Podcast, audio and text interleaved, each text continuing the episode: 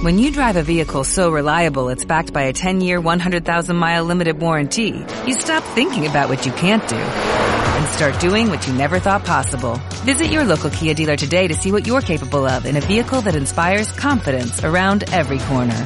Kia, movement that inspires. Call 800-3334-KIA for details. Always drive safely. Limited inventory available. Warranties include 10-year 100,000-mile powertrain and 5-year 60,000-mile basic. Warranties are limited. See retailer for details.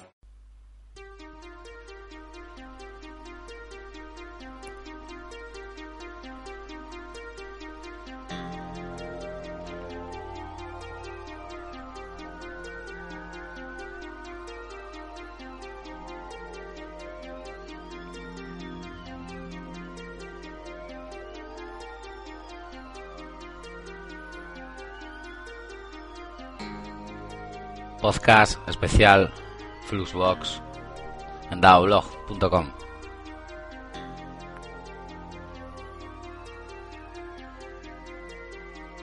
Como siempre sonando Venus sin cáncer. Cortesía de Actual Proof. Música con Creative Commons disponible en soundclick.com. Al micro David Hernández, Davo. Mi Twitter, arroba DavoBlog. Todo con beso.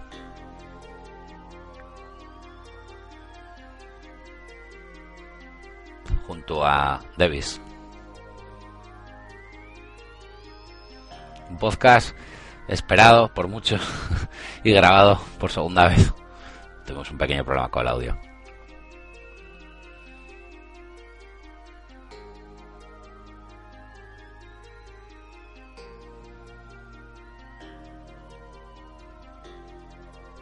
Muy pronto eh, el 38.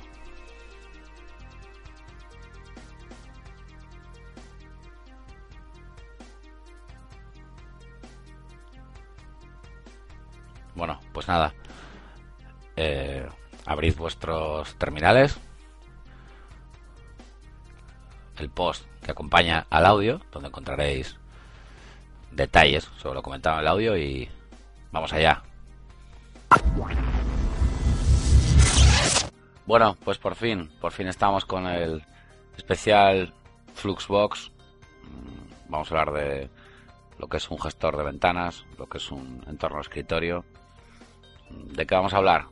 Ángel. Pues vamos a hablar de gestores de ventanas.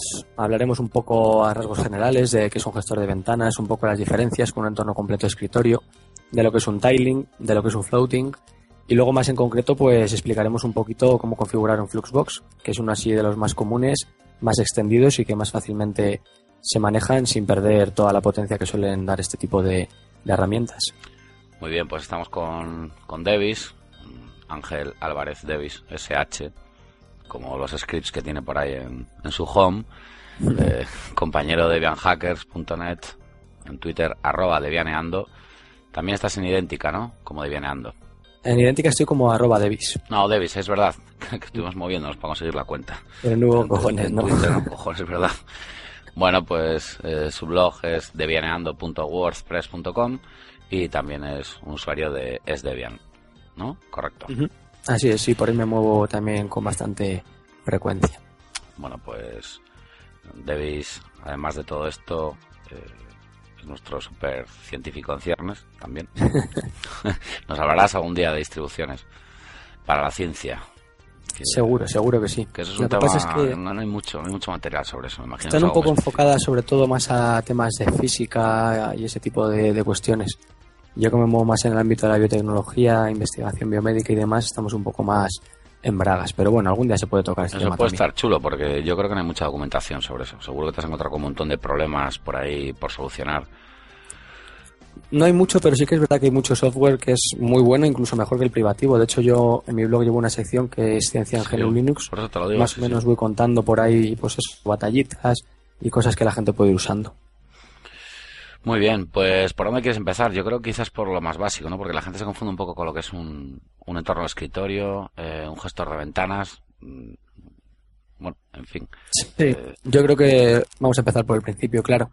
Por eso que tú dices, porque muchas veces hablan distintamente de escritorio, entorno de escritorio, gestor de ventanas, y en realidad no es lo mismo. Un gestor de ventanas simplemente es un programa que lo que va a hacer es, como su propio nombre indica, controlar las ventanas, dónde se ubican, qué apariencia tienen, cómo se comportan dentro de lo que es el sistema de las X.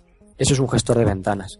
Y luego más allá, hablando de una suite completa de programas, estaría lo que es un entorno de escritorio, que contiene el gestor de ventanas. Por ejemplo, si piensas en un entorno de escritorio grande como Genome, como KDE, tiene sus propios gestores de ventanas, puede ser Kawin, Metacity, el antiguo de Genome, etcétera. Pero luego aparte contiene otro software que puede tener pues gran, gran cantidad de aplicaciones, desde un gestor de redes como yo que sé, pues, cualquier cosa, un editor de texto, etcétera. Entonces la diferencia es un poco esa. Sí, es que es una necesaria diferenciación, ¿no? Porque mm, en el contexto, cuando estamos hablando, a veces todos, yo mismo, cualquiera, nos podemos llegar a, equivocar y lo damos por hecho, ¿no? O sea, el tema de lo que es un entorno de escritorio, eh, confundirlo con, el, con un gestor de ventanas y ahí es donde empiezan las diferencias, puesto que a nuestro entorno de escritorio habitual le podemos meter varios gestores de, ventanas, ¿no? Para nuestro sistema X-Window. Exacto. Y, y bueno, pues en este caso vamos a centrarnos un poquito en Fluxbox, por lo que decía Davis, porque bueno, es muy, es muy fácil encontrártelo. Eh, distribuciones como Dan Small Linux, que muchos de vosotros habéis utilizado en, en, equipos con no muchos recursos y, bueno, pues como un Live CD o, por tenerlo funcionando para múltiples funciones, lo podéis ver, pero hay que decir una cosa, ¿no, Davis? Eh, la gente que utiliza eh, tiling, pseudo tiling, que hablaremos de esto también, o un entorno eh, que puede ser de trabajo basado en Fluxbox, no lo hacen siempre por, por minimizar recursos. Vamos a decir que en la mayoría de las veces nunca, o sea, no es el motivo principal, ¿no? Hablamos de un tema de organización, distribución. Sí, eso, eso es lo que tú dices. Habitualmente, hombre, también puede ser un tema de cuestión de recursos, pero habitualmente es una cuestión de organización de espacio, organización espacial del escritorio y sobre todo de configurabilidad. Hay gente que necesita un tipo de escritorio, un tipo de distribución de las ventanas y tienen que estar así distribuidas porque es su forma óptima de trabajar. Entonces, en esos casos, pues opta por, por configurar un, o por utilizar un gestor de ventanas que sea más configurable, bien sea tiling, no tiling, como has dicho, pseudo tiling, bueno, eso ya cada cual, pero sí, sí es verdad lo que dice, sí. Porque, bueno, por decirlo de alguna forma, la mayor ventaja que encuentras eh, trabajando con, bueno, pues con estos entornos o estos gestores de ventanas, en este caso podemos, ya digo, hablar de, de, Fluxbox, por centrarnos un poco, eh, es, me imagino que es un tema de atajos de teclado, distribución, espacios, agilidad, tocar el ratón lo mínimo posible y supongo que abrir lo que tú quieres ahí de esta manera. Mm. Eso es, eso es. Es un poco, sí, es un poco un atentado contra el ratón, se utiliza muy poco. Yo el ratón lo utilizo poco menos que para navegar últimamente. Pero en realidad, más que eso, prescindir o no prescindir del ratón, es el decidir cómo distribuir las ventanas, dónde la quiero, con qué tamaño la quiero, agrupada con qué otra ventana, porque luego esto es una de las cosas que a mí me parece que otorgan más potencia a los gestores de ventana. El hecho de decir, mira, estas tres aplicaciones las utilizo más o menos para lo mismo, las quiero en la misma ventana y además las quiero en tal escritorio. Eso yo creo que ahorra mucho tiempo. Es un poco lo que, lo que tú dices, sí. Sí, porque mm, nos pasamos muchas veces al cabo del día haciendo gestos comunes que los repetimos constantemente y nos damos cuenta de la pérdida de tiempo que, conlleva el, no tenerlo bien estructurado y aunque algunos tengamos nuestros atajos de teclado y demás, nuestras posiciones de nuestros escritorios no tiene nada que ver. O sea, cuando estamos hablando de, de lo que tú nos vas a hablar, pues es aprovechar no solo el espacio en pantalla, sino de alguna manera te puede ayudar a organizar mejor tu trabajo, ¿no? Puesto que no tienes nada que te esté molestando a la vista y lo tienes todo como muy controlado. Claro, eso es. Es verdad que muchas veces no te das cuenta porque parece que es poco tiempo. Dices, bueno, maximizar una ventana o colocarla a un lado son pocos segundos, pero si tú te paras a pensar a lo largo del día cuántas veces lo has hecho, en realidad sí que estás ahorrando tiempo. No, no, desde luego. Y, y, también entiendo que, que, bueno, estamos hablando de ahorrar tiempo y voy a decir una cosa que parecerá una chorrada, pero a nivel de ergonomía, sinceramente, el tema de los atajos, de teclado comparado con estar todo el rato con el ratón, con ciertos movimientos, yo creo que se está mejor también, ¿no? Joder, ya te digo. Mucho más rápido y más, bueno, no sé. Sí, y más natural, a fin de cuentas, natural. porque el teclado se hizo para eso, para utilizarlo a dos manos. O sea, en realidad el uso del ratón tendría que ser casi, casi testimonial. Cuando estás retocando una fotografía, quizás, si es que haces algo de diseño gráfico, incluso bueno, en la navegación de internet, si vas haciendo Vale, sí, links. navegando, pero Sí. hay un montón de historias que estamos haciendo Pero hay todo un el montón tiempo. de cosas, eso es, que es que es mucho más cómodo y mucho más rápido utilizar el teclado. Muy bien, pues ¿por dónde quieres empezar? Eh, nos metemos ya directamente a hablar de, de bueno, pues ficheros de configuración esenciales de Fluxbox. Eh, ¿Quieres hablar un poco de las diferencias, presentarlo un poco, cómo quieres? Sí, yo creo que sí. Podemos empezar a hablar de Fluxbox. Primeramente decir que, que es un gestor de ventanas no tiling, explicar un poco la diferencia, qué es tiling, qué es no tiling.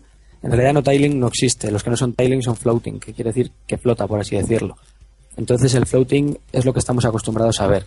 Es la típica emulación, lo que se denomina la parábola o la metáfora del escritorio, una cosa así, que los primeros diseñadores lo que intentaron hacer fue un poco pues emular lo que tú tienes en el escritorio, tú en tu mesa tienes tus cuadernos, tus notas y lo mueves todo a tu antojo, uno puede estar encima del otro.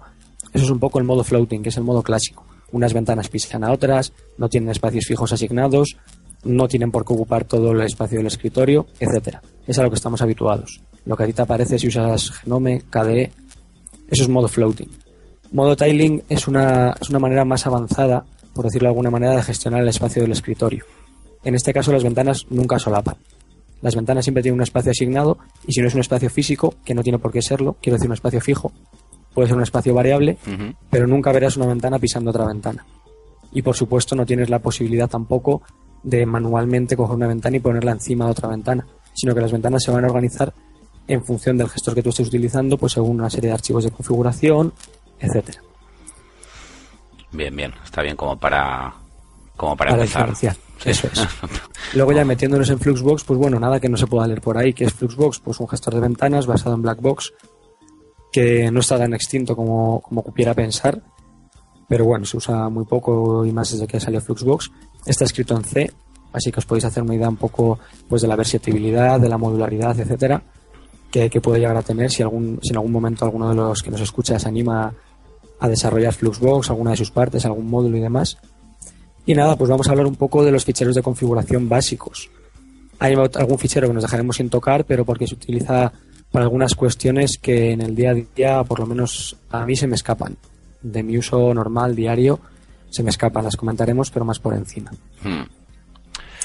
Hay que decir que, bueno, eh, Davis ha preparado un material complementario para, para este especial que publicaremos tanto bueno, en el canal habitual de Double Podcast como en Debian Hackers, que os servirá de ayuda por lo menos pues para los ficheros que esenciales quizás que va a comentar para tener una idea en cuanto a la sintaxis. Luego, como hay tanta documentación, pues bueno, o sea, es aquello de, de ir buscando información que, que hay mucha, pero servirá, servirá para, para empezar, por lo menos cuando abráis un terminal, pues saber de lo que estamos hablando, ¿no? Claro. Hombre, la idea un poco de esto, eh, cuando lo preparamos, era eso, que en el momento en que abréis el podcast y, y lo escuchéis y demás, pues podáis tener delante la sintaxis, porque muchas veces la pronunciación va a ser chapucera, hay cosas Seguro. que probablemente no entendáis. Seguro. Entonces, bueno, pues pensamos que, que estaría bien, tampoco son ficheros completos, simplemente son ficheros con algunos ejemplos de sintaxis y demás, pero que creo que están bien como, como un punto inicial a partir del cual generar los vuestros propios, porque como dice Davo, documentación hay a patadas, pero a patadas, ya luego os diré unos cuantos sitios, pero por eso no vais a tener problema. Ah, pero bueno, se agradece, se agradece el trabajo de Davis porque hay que decir que esta ya es la segunda vez que grabamos este especial, tuvimos problemas con el audio y hoy va todo, todo Sí. mucho mejor y bueno, pues este tipo de, de ayudas para el que empieza, pues la verdad es que se agradece mucho. Está Sí, está bien un poco también por desmitificar, que parece ser que, que es que un gestor de ventanas, bueno, eso es para gurús de informática, gente que se dedica a esto, ingenieros. Eso es mentira, hombre, eso es una tontería. Un gestor de ventanas es para el que se quiera poner, se quiera leer cuatro documentos y se quiera molestar en configurarlo, ni más ni menos. muy bien, perfecto. Entonces, vamos al lío. Podemos empezar, si queréis, por el fichero case, que es como llave en inglés, que es uno de los fundamentales. Y, y vamos viendo un poco qué se puede hacer en este fichero. Para empezar, decir que todos los ficheros de configuración, una vez instalado Fluxbox, están en la home del usuario bajo el directorio oculto Fluxbox. Esto es punto .fluxbox. Y ahí encontraréis todos los ficheros. En principio suelen estar bastante caninos. Tenéis que meter un poco de mano vosotros. Pero Sí, bueno, para empezar. que pues- nadie se desespere ¿eh? cuando abra cuando, cuando instalar la primera vez, tranquilidad, ¿eh? Tranquilidad. Tranquilidad cuando veáis una barra con un reloj y un fondo feo. Eso es, feo. un fondo muy chungo. Tranquilos. Sigue, sigue con el, con No el case. nada. O keys, como dirían por aquí algunos. Keys, como queráis. Bueno, no, no, no, case, case, que se entiende. David. el fichero case, a lo español. No te preocupes, case. ¿Qué encontramos en el fichero case? Pues lo principal, o una de las cosas así más básicas, los atajos de teclado. Aquí es donde vamos a, a configurar los, ata- los atajos de teclado que queramos utilizar para lanzar las diferentes aplicaciones, ¿vale? Entonces, la forma de, de indicar estos atajos es bastante fácil. Hay que quedarse con tres teclas, con la sintaxis de tres teclas, control, escrito entero y con mayúsculas, que se corresponde a la tecla control de la izquierda, mod 1, la primera con mayúscula también, que se corresponde al alt izquierda, esto luego ya lo veréis en los ejemplos que dejemos, y mod 4, que es la tecla super, o para los más nuevos, la tecla de Windows de toda la vida de Dios, vamos. Sí. Entonces configurar un atajo de teclado es bastante fácil. Simplemente tú pones las teclas que quieres presionar de forma simultánea separadas por un espacio. Supongamos que quieres poner control alt, pues pones control espacio mod 1 y detrás pones dos puntos exec command, un espacio y directamente el comando, tal cual como tú lo ejecutarías en una terminal. Eso la verdad es que es muy potente porque te permite lanzar comandos con diferentes parámetros, cosa que muchas veces hay, hay ciertos gestores que no te lo permiten. Entonces eso está muy bien, no es solo una forma de ejecutar aplicaciones, sino de ejecutar todo tipo de comandos. Entonces la sintaxis es bastante simple, como os he dicho. Simplemente las teclas que queréis presionar separadas por un espacio, dos puntos exec command, un espacio y el comando. Ya cuando veáis cuando veáis el archivo de configuración, pues lo veréis más claro. Yo tengo atajos de teclado para prácticamente todas las aplicaciones y lo que suelo utilizar es control alt y una letra que por alguna razón me recuerde a la aplicación a utilizar. A veces tienen lógica, a veces no. Eso queda más un poco a vuestra elección. Sí, va un poco a gusto de cada uno, pero bueno, como podéis ver, tiene mucha mucha lógica. O sea, dos teclas y ejecutar un comando, ¿no? O sea, Claro. No puedes poner dos, tres, cuatro las que quieras. Lo más cómodo, si pones, si te quedas corto de teclas, tienes el problema de que puedes ejecutar cuando no quieras ejecutar. y si Ya, te ya. pasas de teclas, pues igual tienes que hacer ahí contorsiones imposibles para lanzar un- una aplicación. Dos, tres teclas, yo creo que está bien.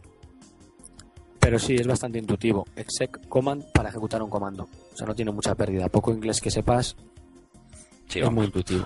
Muy bien, pues estamos hablando del fichero case que se encuentra en vuestro home, ¿eh? oculto, con un punto fluxbox y, bueno, si estoy diciendo bien, ¿no? Punto fluxbox, sí, Sí, sí. sí, correcto. Sí, Y el fichero case, eh, bueno, algún ejemplo que quieras dejar, por ejemplo, pues para el ratón, para cambiar el escritorio. Sí, seguimos, seguimos. Y el fichero que todavía nos va a dar de sí. Mm, más cosas que se pueden hacer con él, por ejemplo, pues se pueden se pueden hacer como una especie de atajos de teclado, por así decirlo, pero con el propio ratón. Como bien estaba diciendo Davo o, o sugiriéndome un poco, puedes programar, por ejemplo, utilizar la rueda del ratón para cambiar de escritorio, de tal forma que cuando tú gires la rueda, pues pases del 1 al 2, del 2 al 3, etcétera. Eso se hace con una, con una sintaxis relativamente fácil también, si nos paramos a pensarlo. La sintaxis es on desktop, de sobre el escritorio, espacio, el ratón, que es mouse, luego pondrás mouse 1, mouse 2, más- mouse 3, 4, 5, en función de cada tecla del ratón y de la propia rueda, y luego dos puntos, prev workspace para pasar al workspace anterior, preves de previous, y next para pasar al siguiente. Luego cuando veáis el ejemplo esto lo veréis bastante más claro. Pero no es muy intuitivo porque si os fijáis, el on desktop, que es la primera orden, quiere decir sobre el escritorio. Y tú lo que pretendes es que al posicionar el ratón en el escritorio y girar la rueda pases de escritorio. Con lo cual yo creo que es bastante intuitivo. Cuando veáis el ejemplo ya os digo que lo veréis mejor, tampoco me voy a tener mucho más. Pero bueno, esto sería simplemente un ejemplo. On Sí. desktop, mouse 4, espacio, dos puntos, prev workspace, haría que cuando la rueda del ratón la gires hacia arriba vayas al espacio de trabajo anterior o al escritorio anterior. Y lo mismo, pero con mouse 5, que mouse 5 hace referencia a la rueda hacia abajo, estarías pasando al siguiente workspace. Esto os lo dejo en el ejemplo, así que yo creo que se verá, se verá bien. Bueno, pues un pequeño ejemplo de cómo optimizar el uso del ratón, por ejemplo. sin, sin Si mover mucho la muñeca, si lo quieres utilizar. Y sin Claro, mover si mucho la gusta, muñeca. también se puede, se puede programar atajos de teclado directamente desde el teclado. Otra posibilidad que cabe es hacer exactamente lo mismo, pero al poner la rueda del ratón sobre la barra de herramientas, en cuyo caso la sintaxis sería idéntica, pero en lugar de poner on desktop, que es sobre el escritorio, pondríamos on toolbar, que es sobre la barra de herramientas. Como veis, tampoco es que sea muy complejo la, Tiene, la cuestión. tiene mucha lógica. Sí, la verdad es que es bastante es bastante lógico. Luego, ¿qué más cosas se pueden hacer en este, en este fichero? Bueno, pues se pueden configurar los tabs, que es buen momento para hablar de los tabs. ¿Qué son los tabs? Hmm. Para mí es una de las características pues, más potentes de Fluxbox. Un tab simplemente es una forma de agrupar ventanas dentro de una misma ventana, por así decirlo. De tal forma que tú, por decirlo de forma un poco así de la calle, en un mismo marco puedes tener abiertas cuatro ventanas, por ejemplo, y se te quedarán a modo de pequeñas pestañas. De tal forma que la que esté activada en cada momento será la que se iluminará y de la que verás el nombre. Y por supuesto la aplicación, y del resto no ves nada. Entonces en el fichero case se puede programar cómo cambiar entre tabs con atajos de teclado, lo cual también es muy útil. Imaginad, por ejemplo, que administráis sistemas y en lugar de tener abierto cuatro terminales, pues abrís una pantalla completa y tenéis cuatro tabs con cuatro terminales distintas. En una a lo mejor estáis viendo HTOP, en otra estáis viendo las conexiones, en otra tenéis NetStat, lo que sea. Entonces, ¿cómo hacemos esto? ¿Cómo, cómo cambiamos entre diferentes tabs dentro de la ventana activa? Pues igualmente a través de un, de un atajo de teclado. Yo lo tengo programado de una forma bastante sencilla, que es una vez que tienes la ventana activa, utilizar la tecla de super, que dijimos que era mod 4, la tecla de Windows, junto con los números 1, 2, 3, 4, etcétera. Yo lo tengo de 1 a 9. Normalmente no uso más de 3 o 4 o 4 tabs. Sí, ahí está bien ya. Yo creo que no vas a agrupar tanto, claro. Entonces esto es bastante sencillo. Simplemente pones tecla super, que es mod 4, mod 4, espacio 1, porque ese es, por ejemplo, para la tecla número 1, espacio, dos puntos, tab 1. Entonces, cuando tú hagas super y el 1, te va a ir al tab 1 de esa ventana. Y lo mismo para el tab 2, 3, 4, 5, etcétera. Esto también dentro del fichero case. Recordad que estamos todavía hablando del fichero case dentro del directorio Fluxbox que está oculto en vuestras homes. Sí, yo recomiendo mientras están escuchando el audio, si pueden, si pueden, eh, que vayan viendo el texto que, que le acompaña al, al- sí, bueno, pues a, la entrada en audio. Sí, yo creo que lo más recomendable sí porque Que lo tengan abierto sí, una o- pantalla y oye, que vayan probando, hagan algún pause y tal y, y vayan mirando, ¿no? Las opciones. Sí, a mí me parece, me parece que es lo más recomendable, sí. Luego, ¿qué más cosas se pueden hacer? Bueno, pues otra cosa que a mí me gustaba mucho, bueno, y me sigue gustando, es tener atajos de teclado para cambiar directamente de escritorio. ¿Por qué? Porque yo organizo mi trabajo en escritorios. Es decir, mi escritorio 1 lo utilizo para Internet, por ejemplo, y tengo un navegador abierto a pantalla completa. Mi escritorio 2 tengo un gestor de correo electrónico. Mi escritorio 3 tengo siempre terminales abiertas. Y en el escritorio 4 suelo tener el cliente, el cliente de redes sociales, del Twitter y demás. Entonces, ¿cómo cambiamos mediante un atajo de teclado un escritorio determinado? Lo cual es muy útil y además muy rápido en Fluxbox. Pues igual, elegimos el atajo de teclado que queremos. Yo en mi caso lo tengo con alt izquierdo, ¿vale? Entonces yo tengo alt izquierdo con 1, 2, 3, 4 y 5. Normalmente utilizo 5 workspaces porque tengo los cuatro fijos más el quinto que suele ser variable. Ahí tengo un poco de todo.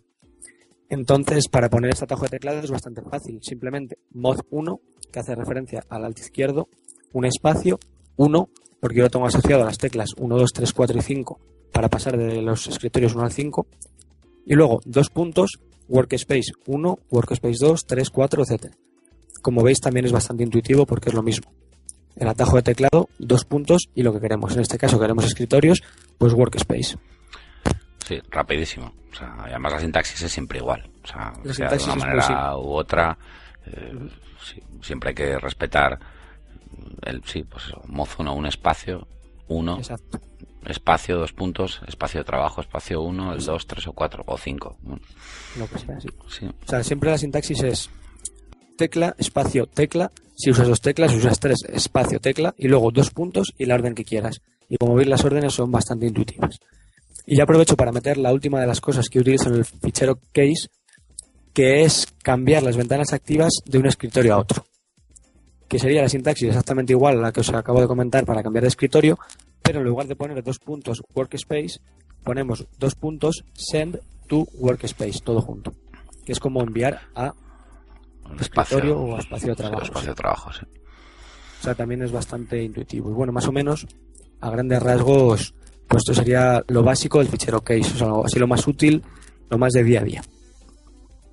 Hemos estado hablando de, bueno, tal y como pones en el texto, enviar la ventana activa a un determinado escritorio.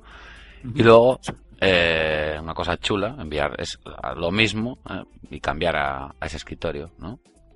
Eso también se puede hacer, sí. En ese caso, la orden, pues en lugar de ser send to workspace, sería take to workspace. Taque tu, taque to, workspace. Ya lo leerás. Parece chino eso. Qué chulo, taque tú. Bien, bien, bien. Y entonces hacer lo mismo, ¿no? te llevas tu ventana a ese escritorio y además te cambias a ese- escritorio. Imaginemos que quieres trabajar con ella en ese momento. También es una opción chula a tener en cuenta, sí. Y bueno, imagino que habrá más, más funciones que se puedan asociar a este fichero, pero bueno, como decía Davo al principio del podcast, es que la documentación es infinita. Os metéis a la página de Fluxbox, la wiki de Arch, una página muy buena, muy recomendable en el tema de gestores de ventanas es Manual Linux, ya facilitaremos los links y ampliáis. Aquí se trata un poco de eso, de dar una visión general para que la gente más nueva pues se empiece a mover, lo pruebe y vea si les gusta o si no les gusta. Perfecto. Pues. ¿Cambiamos de fichero? Sí, vamos a cambiar a otro. Vámonos a otro también de los básicos, básicos, básicos. Este la verdad es que es bastante más simple. Se trata del fichero Startup o Startup en españolito. Sí, de esas que, que hay unas cuantas por ahí. Sí, sí. Rollo startup. Hay unas pocas, sí. Sí, Pocas salen luego a flote, pero hay unas Sí, pocas. a decir, sí. A ver las ailas. No, no vamos a ser malos, venga. no vamos a Ah, ser venga, malos. vamos, a meternos. Venga, sí. Es verdad, es verdad. venga. Entonces, Eres- es. Bastante, o sea, no sé, es bastante intuitivo. ¿Para qué vale este, este fichero? Pues para configurar el arranque de Fluxbox. Aquí podemos indicar cosas pues como el keymap, por si tú utilizas por alguna razón una distribución de teclado un poco especial, o quizá para gente que se haya pillado el ordenador en Estados Unidos, que no es tan raro, porque ha aprovechado el viaje de un familiar o estas historias y tiene el teclado cambiado. Bueno, pues desde aquí puedes cargar tu propio tu propio keymap. O sea, tú con Xmodmap pues lanzas la orden y lo cargas, por poner un ejemplo. Aquí puedes cargar también eh, el fondo de escritorio predeterminado. Puedes hacer que el fondo de escritorio te cambie entre los que tienes en un directorio fijo, etcétera. Puedes lanzar también el gestor de redes, Conky, bueno. Aquí tú básicamente decides qué es lo que quieres que se lance antes que Fluxbox. Y por último, le indicas que lance Fluxbox. Entonces, yo algunas de las cosas que utilizo, que utilizo pues son eso. Cargar mi distribución de teclado, que eso lo hago con Xmodmap, como podréis ver en el archivo de configuración. Lanzo WCD, mi gestor de redes. Lanzo también la orden FB set BG, que no hace más que referencia a Fluxbox set background, que es un poco la herramienta que Fluxbox te brinda a la hora de gestionar los fondos de escritorio. Puedes utilizar la que quieras, hay millones. O sea que, bueno, aquí lanzas la que quieras o no la lanzas. Es un poco a gusto de cada uno. Yo también lanzo Conky, lanzo Tint2, que es la barra que utilizo para, susti- para sustituir la barra de herramientas que trae, que trae de forma Sí, predeterminada la, Fluxbox. la que está por defecto. ¿Quieres hablar algo de Conky? Davis. Bueno, podemos, podemos comentar algo de Conky. Tampoco, hombre, de esto también hay documentación a mansalva. No, por encima, un poco lo que. Yo, Conky sí que es uno- una de las herramientas que utilizo bastante porque es muy útil, es muy ligero y igual que pasa con Fluxbox es muy, muy configurable. Yo lo que suelo hacer es tener monitorizado las temperaturas de discos, de procesador, la carga del sistema y demás y lo tengo en una sola línea en la parte superior del monitor. De tal forma que yo mis ventanas siempre las dejo por debajo y en todo momento estoy viendo, estoy viendo las- el estado del sistema, vamos. Entonces, bueno, de Conky pues por bueno. ¿Dónde se configura? Pues en el Conky. ¿Cómo se llama? Conky. Ay, lo diré. RC, perdón. Es como el base RC y demás. Sí. Que es un archivo de configuración que está oculto también en tu home. Es punto .conky.rc. Y es que las opciones son infinitas. O sea, meternos a hablar de esto. pff, Bueno, lo veréis ahí en el, en el texto, eh, Conky. Pero está Sí, sí, bien, para gente que se, que se emparan ahí un poco con su sistema, a nivel de recursos y esas cosas, está bien. Bueno, es que simplemente como sé que lo utilizas y alguna vez me has hablado de ello, pues, bueno, ¿por qué, Sí, lo, por qué presentases? Además, la gente que utilice Sensors, el paquete LM Sensors en Sí. Debian, que es un poco para lo mismo, pues se puede acoplar a Conky y irlo refrescando cada cierto tiempo. Y hombre, está muy bien porque en todo momento sabes la caña que le estás metiendo al sistema. Yo, sobre todo cuando tiraba análisis bioinformáticos y demás, está muy bien porque ves que te estás metiendo en un agujero, pues no tiras otro a la vez y esperas a que acabe el que estás haciendo. No sé, a mí me parece muy útil y no es difícil de configurar. es bastante más ligero que lo que utilizo yo en, en Plasma, en Workspace, en, en KDE. Sí, creo Pero que sí, bueno, bastante más. No, bastante más. Bastante más. Entonces, bueno. sí.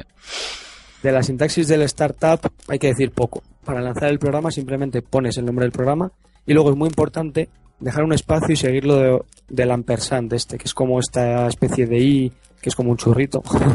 no sé cómo definir, a ver si da Ah. sabe mejor. Nada, el- el- como digo, vale, puedes decir que es el 8 con que tiene a la derecha como una especie de aspa. Nada, Eso es. La ampersand, sí.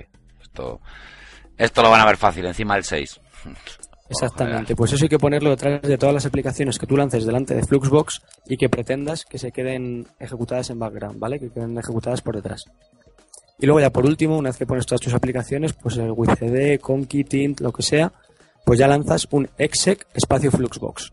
Y con eso ya vas a hacer que una vez que pases del gestor de inicio, que puede ser, yo recomiendo Slim si estáis buscando ligereza, pero puede ser perfectamente el que trae Genome, puede ser el de KDE, puede ser LightDM, que ahora está muy de moda con Ubuntu, Hmm. el que os guste. Pues lo que va a hacer es una vez que hagáis el login, lanzarlo. Entonces nos lanzaría todas las aplicaciones que hemos definido antes y por último nos lanzaría Fluxbox. ¿Vale? Luego respecto a Team 2, ya que la hemos mencionado, simplemente decir que si la vais a utilizar, a mí me gusta mucho porque es bastante más configurable que la que trae por defecto Fluxbox. Antes de instalarla, sobre todo antes de que la ejecutéis, antes de que la metéis en el fichero startup y reiniciéis Fluxbox o bien el equipo al completo, es importante desactivar tanto el panel como la bandeja del sistema de, de Fluxbox, porque si no solapan y eso es muy chungo. Claro, sí. Entonces, ¿eso dónde se hace? Eso se hace en uno de los ficheros que vamos a hablar a continuación, que es el fichero init, que también está dentro de Fluxbox, de la carpeta oculta Fluxbox. Y más en concreto, buscáis donde dice sesión, screen 0, toolbar, tools. Y eso hay que cambiarlo a false. Os lo dejaré también puesto en las notas que publiquemos. Perfecto. Exactamente igual para quitar para quitar la visibilidad, eso es para quitar la bandeja del sistema y para quitar la visibilidad del, de la barra de herramientas pues es lo mismo, session.screen0.toolbar.visible y eso lo ponéis en false también. Y entonces luego ya podéis instalar Team 2, lo configuráis, que también tiene su propio archivo de configuración, el Team 2 RC o Team TRC, no estoy muy seguro. Y ya lo podéis lanzar sin ningún problema. Así como apunta a que me ha venido a Sí, la está bien el detalle, porque si no la gente va a ver cómo se le solapan las barras y va a flipar. Es que a veces se solapan, pero a veces empieza a hacer un parpadeo muy chungo, te piensas que no funciona Sí, y, y no, no es eso, simplemente que claro, no puedes estar utilizando dos cosas para lo mismo en el mismo sitio, en el mismo lugar. yo, vamos, en el caso de que os pongáis a, a jugar un poco con estas cosas, sí que os recomiendo guardar una copia de seguridad o, o abrir un terminal y, bueno, hacer un copy por ahí de, de la configuración del punto Fluxbox. Sí, si siempre es acaso os cargáis algo y estáis... Bueno, lleváis un buen trabajo hecho. Esperamos que con este podcast os animéis y tengáis unos fichas de configuración ahí brutales, llenos de historias, pero bueno, tampoco suele ser el caso. Como, como podéis ver en el fichero startup, en el caso de Devis, estamos hablando de un sistema que arranca muy limpio y con lo mínimo, con lo justo y necesario, que es de lo que hablamos, ¿no? De, de aprovechar al máximo los recursos y tener un control total sobre lo que se está abriendo en el sistema. O sea que tampoco Claro. creo que estos ficheros estén muy llenos de, de líneas. No son muy complejos. Quizá el más complejo, como veremos a continuación, va a ser el init. Pero bueno, no es muy grave porque la mayoría, la mayoría, de, la mayoría de las cosas que tú configuras en el init las puedes configurar a mano, a base de clics derechos. Luego lo veremos más adelante. Sí, eso lo Entonces, habíamos, bueno, lo ya para habíamos hablado. este... ¿Te acuerdas Sí, que lo habíamos hablado en, en- en la previa? Eso, sí. Lo lo estuvimos hablando, sí, que quizá para los más nuevos, pues hombre, aquí sí porque es necesario, pero en el init, pues igual es más cómodo para ellos que simplemente cojan, hagan clic derecho en la barra de herramientas y elijan. Sí, Uso para o, ayudar, o- o que vean, o que vean cómo queda en el fichero de configuración y hagan pruebas en modo gráfico y vayan viendo en tiempo real cómo se graban esos cambios, ¿no? Para entender mejor Sí. la sintaxis. Eso también está muy bien en Fluxbox porque tiene una orden que te permite, por así decirlo, refrescar simplemente lo que es el gestor de ventanas. Mm. No tienes ni que reiniciar las X siquiera, que muchas veces te lo piden otro tipo de gestores de ventanas, Cierto. entorno de escritorio, ni mucho menos reiniciar el equipo. Vamos, eso ya es un sacrilegio. Sí, sí, Cuando estás hablando de GNU Linux, Sí. eso no. Uf. No Malo, es estilo. eso, nada, con los kernels, como digo yo, y a veces, y poco más. y poco más. Exactamente. Entonces, bueno, pues eso, Startup, en el mismo directorio que el fichero case, que es el directorio .fluxbox en vuestras home. ¿Vale? Perfecto. Y seguimos para adelante. Vamos al siguiente de los facilitos, es el fichero menú. Que yo creo que también es bastante fácil imaginarse para qué sirve este fichero. Con este lo que vamos a configurar es pues el menú. El menú ese que aparece cuando tú haces clic derecho. Ese menú se llama root menú si buscáis en la documentación de Fluxbox porque os encontréis. No siendo que al ver root penséis que es otra cosa. En la documentación se llama root menú, como el menú de root, pero en realidad es el menú. El menú que tú ves cuando haces clic derecho. Entonces, bueno, ¿qué decir de este fichero? Pues que de forma predeterminada lo que hace Fluxbox es llamarte a uno que ya tiene pregenerado que se llama Fluxbox menú.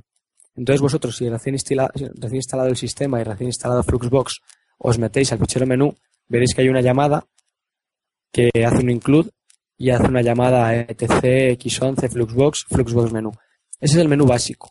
Luego puedes trabajar sobre ese menú porque ese menú te da ciertos accesos, pues eso, a refrescar el sistema, a lo mejor también a, a cambiar el tema de Fluxbox y demás. Yo lo que he hecho es aprovechar lo que me gusta de ese menú, pero reescribirlo desde cero. Entonces vamos a ver un poco cómo se escribe vuestro propio menú, que la verdad es que como en el caso del resto de los ficheros, también es bastante intuitivo. Y bueno, hay que decir que en el propio, eh, bueno, la propia documentación de Fluxbox tiene un montón de, información aparte, ¿no? Que, nadie se agobie con lo de reescribir tu propio menú, porque ya veréis que con algún ejemplo que os deja, que en fin. La verdad es que sí, suena un poco así duro como, uy, que lo he escrito. Mola, ¿eh? Está bastante hardcore. Está chulo, tío. Pero no, no, la verdad es que no, no es difícil, ¿no? Con lo que yo os deje, yo os hacéis una idea de cómo funciona y luego es hacerlo a vuestra medida, que es cuestión de generar menús, submenús y demás. Y lo que dice Davo, en el sitio de Fluxbus propiamente tiene una wiki bastante chula y podéis encontrar información a mansalva. La otra página que os decía, la de Manual Linux, con que lo pongáis en cualquier buscador, especialmente en Google, porque debe tener un page rank bastante bestia, os va a salir. Pero luego al final ya en, el, en la entrada que dejemos en Debian Hackers y en Davo Blog, os dejamos los enlaces. Entonces, bueno, ¿cómo empezamos con el menú? Pues, ¿cómo vamos a empezar? Pues con un begin, que es empezar en inglés, entre corchetes. Begin y el nombre que le queréis poner al menú entre paréntesis. Yo le he puesto Debian, tú le puedes poner Pepito el de los palotes porque igual te gusta más. Y ahí empieza vuestro menú. Todo lo que pongáis debajo del begin y del nombre entre paréntesis va a ser propiamente la estructura del menú. Entonces, ¿qué es lo primero que vamos a hacer? Pues vamos a empezar a generar submenús. Yo tengo la costumbre, a pesar de que admito que apenas utilizo el menú, poco menos que para apagar el sistema, hmm. pero tengo la costumbre de tener las aplicaciones agrupadas, por luego encontrarlas mejor, porque yo es que la verdad es que instalo muchas aplicaciones y muchas de ellas pues las utilizo muy poco.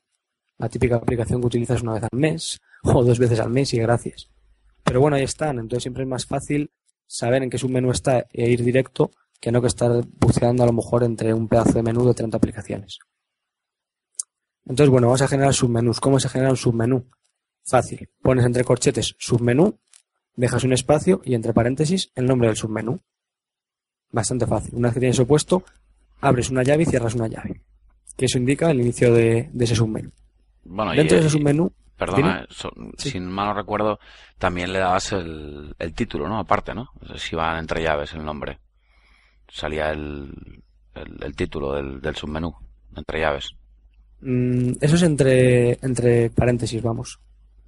Porque cuando tú inicias el submenú... No, no, digo el nombre, digo el título, ¿eh? Ah, sí, sí, claro, eso sí. Eso es. Sí, ¿no? Te estoy diciendo bien, es que me, que, que, me acuerde, vaya. O sea, era el... O sea, corchetes el submenú, entre paréntesis el nombre del submenú y el título del submenú, aparte de que dices que es entre llaves. Bueno, lo vemos cuando dejemos la sintaxis, lo verán ahí. Pero sí, sí, es, es como dices. No, es que lo decía porque como has dicho lo de abro llave, cierro llave, pues ahora ya no exactamente que, que ahí el, el, título de submenú, hasta donde yo me acuerdo que lo hacía, pero tampoco, bueno. Eh, esto, es que... esto es una, una jam. Vamos a ver, el nombre que tú vas a ver cuando generas el submenú, eso va entre paréntesis. Luego, cuando tú metas aplicaciones con las entradas de ejecutar, ahí es donde tú pones entre paréntesis el nombre y entre corchetes cómo lo ejecutas. Pero no es entre, o sea, no es entre llaves, es entre paréntesis, sí. Espera, ¿eh? porque mira, ahora estoy mirando y esto, audiencia que va en... esto es un falso directo, esto es un falso directo. Esto va en live casi. sí, de verdad, tío. Esto es una improvisación. A ver, dale un vistazo a esto. Mira, que acabo de Voy a mirar, sí, por acaso. No, mira, te lo he pegado por aquí. Uh... Voy a mirar, no sea que, que lo estemos diciendo mal la estemos liando. Ah, claro, sí, sí, sí, sí, exacto. Submenú. Es que estamos, yo es que tengo una mala costumbre y es que pienso que título y nombre es lo mismo y no lo es. Es que yo me acordaba porque les ponía lo del, título aparte y bueno, no era sí, Sí, sí, sí, exactamente. Aclaramos y corregimos en live.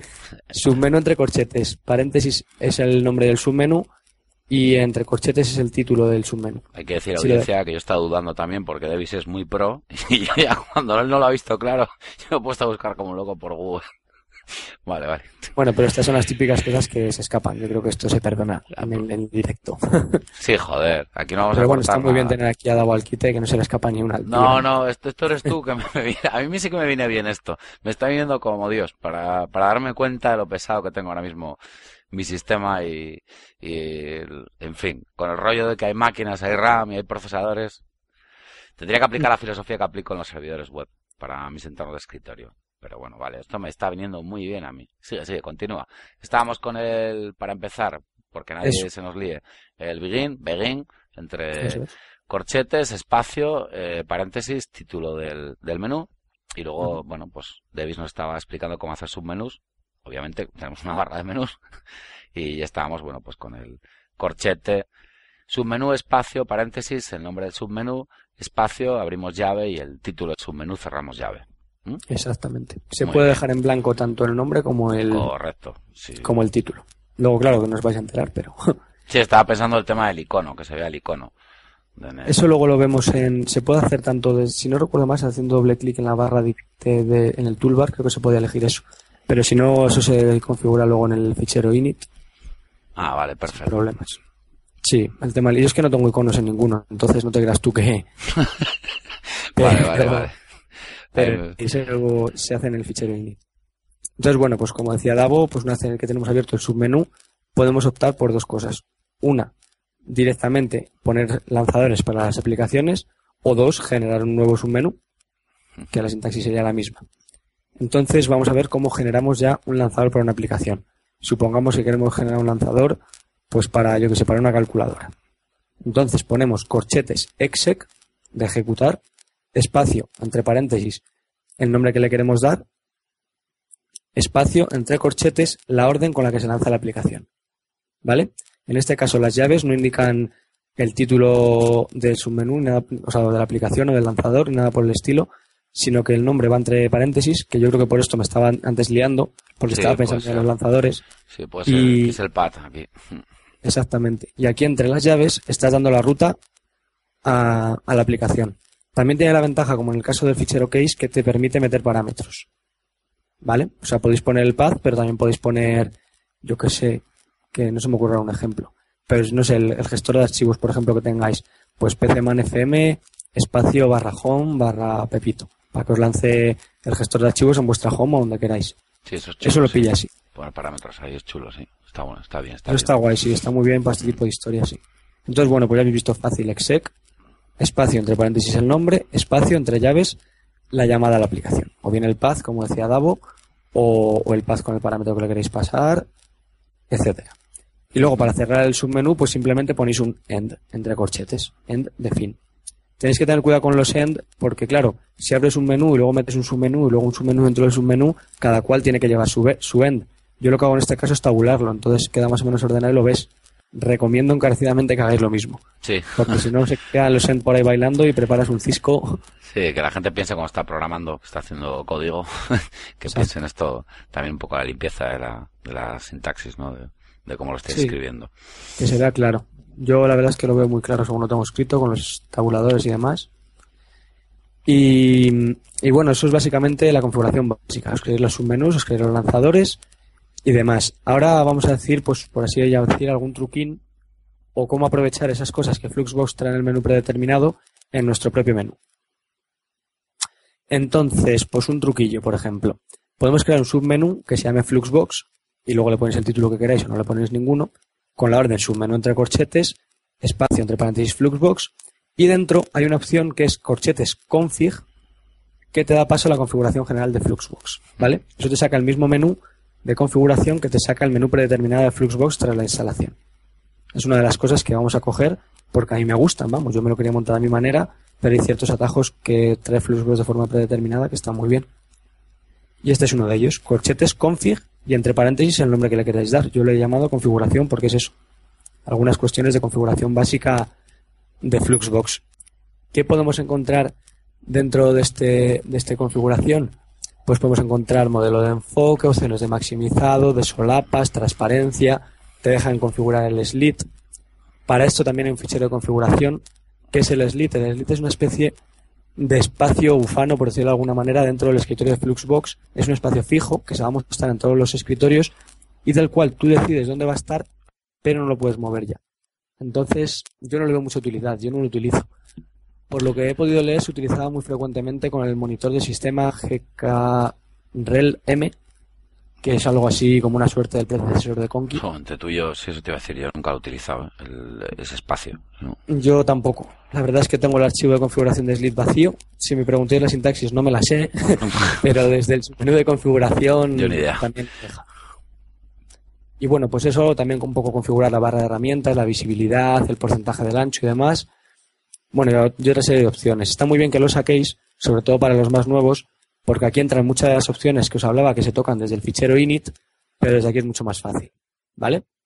Entonces eso, dentro del, del- del fichero menú, meteros esa opción. Yo la recomiendo encarecidamente. Corchetes config y os sale este menú. Muy bien. Otra opción de estas molonas que trae Fluxbox. Igual, entre corchetes, styles dir o styles dir. Y entre paréntesis, la ruta a donde vosotros guardéis los styles, que no son más que los ficheros de apariencia de Fluxbox. Algo así como los temas GTK para Genome o, los Qt para, para KDE. ¿Vale? Entonces esto lo que os hace es que directamente os genera un menú en el que os va a sacar todos los estilos que tenéis instalados y con tan solo hacer clic lo cambiáis. Y esto también es muy cómodo. Si sois de ir cambiando la apariencia con cierta frecuencia, os gusta tener una estética en el escritorio, pues eso, actualizada y un poco dinámica, pues está muy bien. Corchetes, styles dir y entre paréntesis la ruta a donde guardes los estilos. De forma predeterminada, Fluxbox lo guarda en barra user, barra share, share, vamos, barra Fluxbox, barra styles. Pero lo podéis guardar donde queráis. Perfecto. Si os gusta, por ejemplo, yo a veces sí que me la saco de ahí y me la llevo a mi home, pero bueno, al estar en, en user share parece que ya es un directorio de por sí para tener configuraciones compartidas de usuario. No está mal tampoco dejarlo ahí. Hombre, sí, si no podéis tirar un enlace simbólico o algo, sí. si tampoco hace falta ni siquiera eso. Te la cambias y pones home Pepito, Sí, es. estilos y ya está. tengas en tu, en tu home, sobre todo por Claro. aquello de si pasa algo, tenéis una copia de seguridad o tenéis que reinstalar algo, bueno, pues que, que os guarde, ¿no? Todo. Sobre todo para la gente que tenga las homes en particiones separadas, lo cual también aprovecho para recomendar. Sí, sí. Sí, sí, desde luego. Pues- Eso es fundamental. Viene muy bien. Y luego otro truquillo así de estos que trae Fluxbox, corchetes wallpapers y entre paréntesis eh, indicáis la ruta al- a donde guardáis vuestros fondos de escritorio. Entonces os generará un menú en el que vendrán listados todos vuestros fondos de escritorio y haciendo clic os lo cambia automáticamente. ¿Qué hay que decir de esto? Cuidado, porque si en el fichero startup utilizasteis la orden fbset bg Correcto. para, para fijar vuestro fondo de escritorio, si no lo cambiáis ahí, aunque lo hayáis cambiado aquí a mano, cuando volvéis a iniciar Fluxbox, os va a volver a cargar este, porque le estoy dando la orden vosotros, ¿vale? Eso hay que tenerlo siempre presente. Y luego, pues, un par de botones también guays que utilizo son corchetes reconfig, que es el reconfigurar, que os decía. No hace falta reiniciar las X, no hace falta reiniciar el sistema, simplemente hacéis clic aquí. Vosotros dentro del menú ponéis corchetes reconfig en la parte donde consideréis más conveniente y le dais un nombre entre paréntesis. Yo le he puesto reconfigurar. Si, no, si no me equivoco, perdón, en vez de reconfig creo Sí. que reconfigure, ¿eh? Espera que lo mire, a ver. Reconfigure, échale un ojo por si acaso. A ver, espera, a ver. A ver Me si suena lo encuentro. reconfig, pero échale un ojo. Que esto de estar aquí en caliente puede dar lugar a fallos. Espera, a ver. Sí. Sigue, sigue comentando algo si quieres mientras voy buscando. Sí, pues hay otra orden que es para reiniciar Fluxbox, en cuyo caso sería corchetes restart y luego entre paréntesis lo llaméis como queráis, yo le tengo puesto reiniciar Fluxbox y para salir de Fluxbox sería entre corchetes exit y luego entre paréntesis le ponéis el nombre que queráis. Estamos hablando de salir de Fluxbox, no de, no de salir del sistema, reiniciar el sistema y nada por el estilo, ¿vale? Bien, sí. Corchetes, corchetes, eso, corchetes restart, corchetes Parece que, reco- parece que Sí. reconfigure, sí. reconfigure. reconfigure parece ser. Sí. Vale, pues ya lo sabéis, reconfigure en lugar de reconfig. Quizá hagan ambas, no estoy muy seguro, pero sí, yo creo que sí, reconfigure, quedaros con reconfigure. De todas formas, se le puede echar un ojo a la Es que documentación. esto sí que más sí que lo usaba yo, el reconfigure este. Sí, esto sí que lo, le daba caña a esto, sí. Pues muy bien, pues ya sabéis, reconfigure entre corchetes entonces y entre paréntesis el nombre que A queráis. ver, que podemos cometer cualquier tipo de error de sintaxis. Ya os digo, audiencia, que, en fin, que esto, Sí, ya la memoria, ya, de alguna manera, y para el que está llevando el peso que es Davis, bueno, es bastante complejo, ¿eh? Estamos hablando de audio, no está De todas formas, eso, que no cunda el pánico, que va a quedar escrito. O sea, todas las, todos los gazapos que podamos meter ahora, cuando veáis el fichero escrito, haceros caso del fichero escrito. Sí, no vamos a ver. Sí, sí, Si yo digo una cosa y está escrita otra cosa, lo que está escrito es lo que vale. igual, exactamente igual. Sí, porque si es lo que dice lo que dice Davo, que sí que te puede bailar un poco, pues eso, reconfigure, reconfigure, que si a lo mejor la llave era para tal cosa, hmm. puede ser que haya fallitos de estos. Pero bueno, de momento va bien la cosa, yo creo. Sí. Y luego, bueno, las dos últimas que yo utilizo, pues para iniciar y apagar el equipo, pues simplemente con la orden exec, igual que la de cualquier otro programa, pues un exec, entre paréntesis el nombre que queráis, por ejemplo, reiniciar el equipo, y luego ya utilizáis shutdown-r, reboot, eso ya a gusto de cada cual, claro.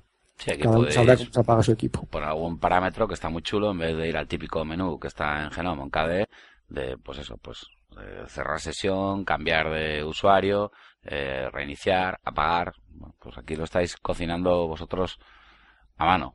Aquí lo podéis hacer como queráis, sí. Incluso podéis poner el retardo, no ponérselo. Como ha escrito Davis, eh, generar nuestro menú a la carta. Exactamente. Está muy chulo eso. A la carta, a la carta. Muy bien. Y nada, eso, pues con esto y acordarse de poner los oportunos entre corchetes para cerrar todos los submenús que abráis, pues lo básico del fichero menús está. Perfecto. Acordar fichero menú, no menús, que acabo de decir menús y es un error. Fichero menú dentro del directorio .fluxbox en vuestras home. Ah, vale. Muy bien. Y podemos pasar a otro de los ficheros, vamos a ir ya al gordo, gordo, gordo. bueno, quizá mejor no. Vamos a ir primero al fichero al que a mí más me gusta, de todo Fluxbox, que es el fichero apps. Y luego ya pasamos al fichero gordo gordo, que es el init, que quizá ahí toquemos un poco menos. El fichero apps es la hostia, o sea, hablando claramente es la hostia, es lo que hace que Fluxbox mole tanto. Claro, es el fichero bueno. ¿Por qué? ¿Qué hacemos en el fichero app? Lo hacemos prácticamente todo. Configuras dónde iniciar las aplicaciones, en qué escritorio, en qué lugar de la pantalla, con qué dimensiones, si las inicias en modo sticky o no, qué aplicaciones quieres iniciar juntas, qué aplicaciones quieres iniciar bajo, un mismo, bajo una misma ventana para separarlas en tabs, como hablábamos antes. Puedes eh, indicar, por ejemplo, que una aplicación se lance sin decoración. Y una cosa que utilicé durante mucho tiempo, pero luego dejé de utilizarla, era tener de forma permanente en un escritorio siempre una consola, que en esas épocas creo que era MRXVT, si no me equivoco y no recuerdo mal, y la tenía sin decoración y en una posición fija. Entonces yo ahí siempre tenía esa consola para trabajar con ella, tal. Queda estéticamente agradable y bueno, a mí me gustaba. Luego ya me dejó de gustar porque empecé a necesitar 5, 6, 7 consolas y no una. Pero de primeras está bien.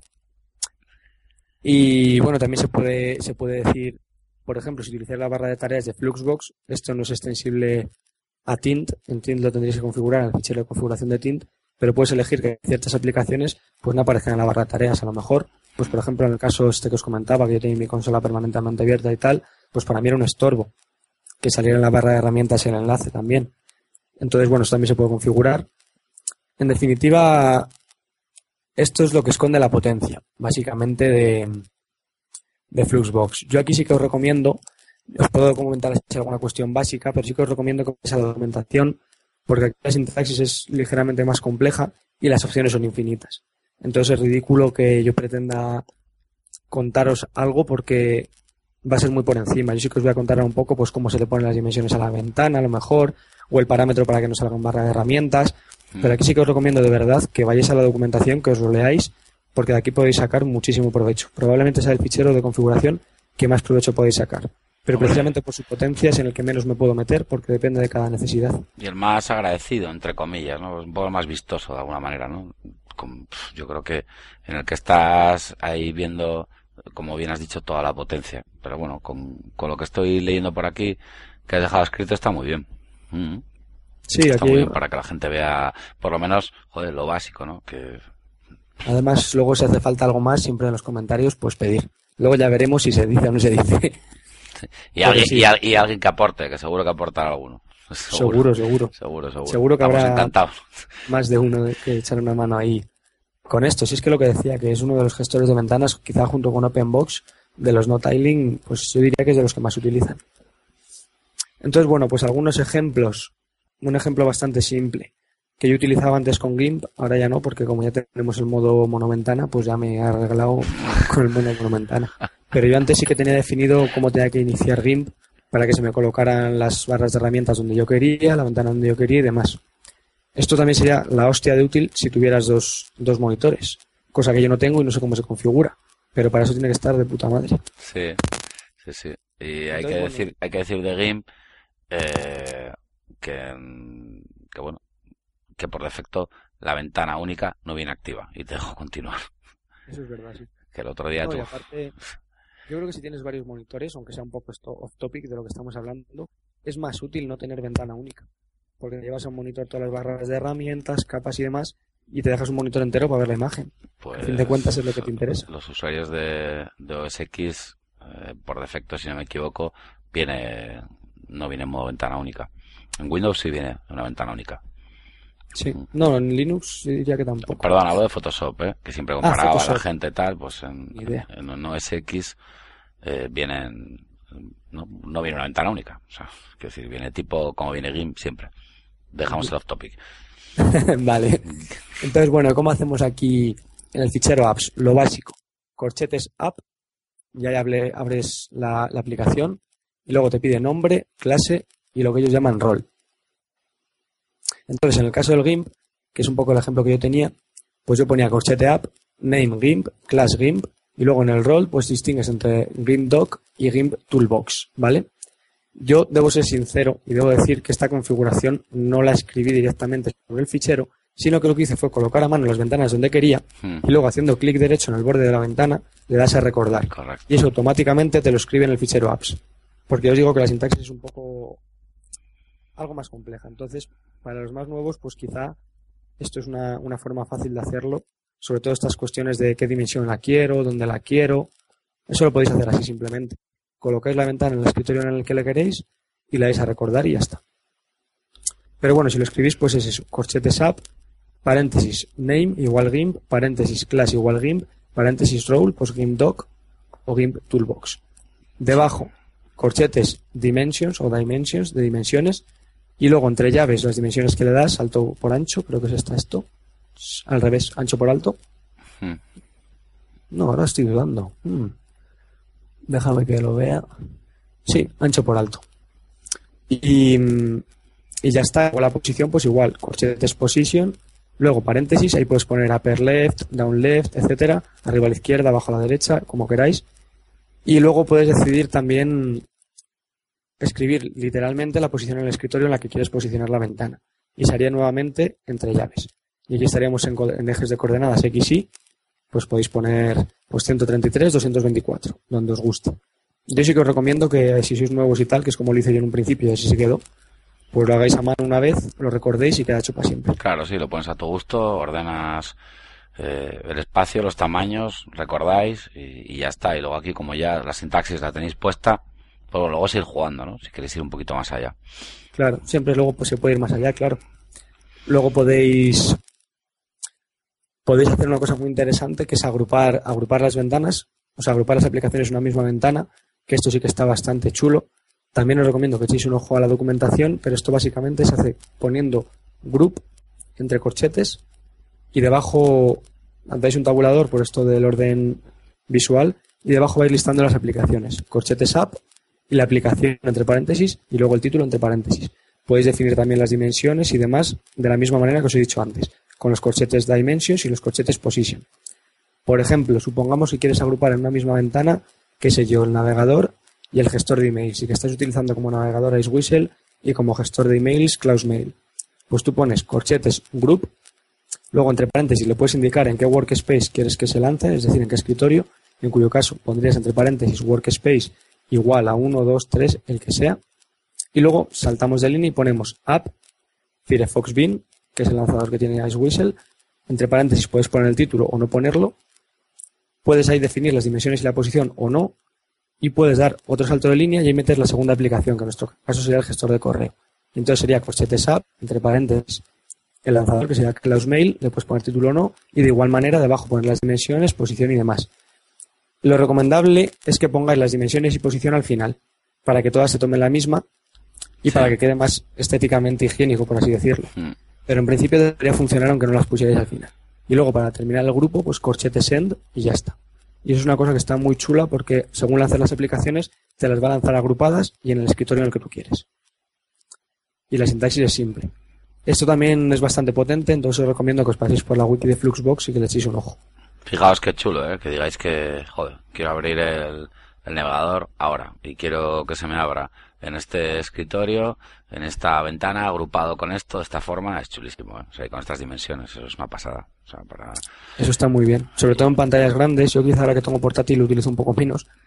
Pero en la pantalla grande, en el desktop, una de 19 pulgadas, sin ser una cosa tampoco muy, muy grande, pero sí se agradece, sí. No, pero además mucho, y te lo digo yo por el tema de que estás pendiente con, con un montón de historias, que si lo que dices, a veces a mí me da la paranoia que necesito aprovechar el espacio en una ventana, en KDE, pues lo, el navegador, el correo, eh, estar pendiente un poco de los feeds, que si sigues Twitter y obviamente de terminales. Entonces, pues imagínate ahí, o sea, cada milímetro, cada marco, lo que te puede quitar, los bordes, etc, etc. O sea, esto con Fluxbox es una pasada. Claro. Lo que puedes llegar a hacer. Eso está muy bien, sí. Cuando estás con muchas ventanas abiertas, Me estoy calentando, eh, me estoy calentando, que lo sepas. Me pasa como la otra vez que grabamos fallidamente. Que es que estoy viendo, te estoy leyendo el ejemplo, un borrador que, que está publicado en Debian Hackers y, y lo estoy viendo y me estoy acordando. En fin. Y luego, bueno, por último, por terminar un poco con esto, lo que os comentaba, eso de si vais a dejar un programa permanentemente abierto y os molesta que esté en la barra de tareas, basta con pasarle el parámetro hidden, de escondido, y, y así lo escondéis, vamos. Tampoco tiene mucha más, más vuelta de hoja. No es muy común esto, la verdad, porque habitualmente por los programas que tú usa, que usas te gusta tenerlo en barra de tareas, pero si os diera por tener alguna chorradita así como tenía yo, pues no está mal. Sí que hay que decir que con Conky no hace falta porque desde el propio archivo de configuración de Conky ya lo puedes dejar hecho. Porque eso sí que molesta. Conky está permanentemente arriba y no gusta tener una entrada permanente en la barra de herramientas de Conky. Pero bueno, eso. Fichero, fichero apps en el directorio .fluxbox en vuestras homes. Y con esto más o menos para que os mováis vosotros está prácticamente todo. Ahora hablaremos ya del fichero init, que es muchísimo más complejo.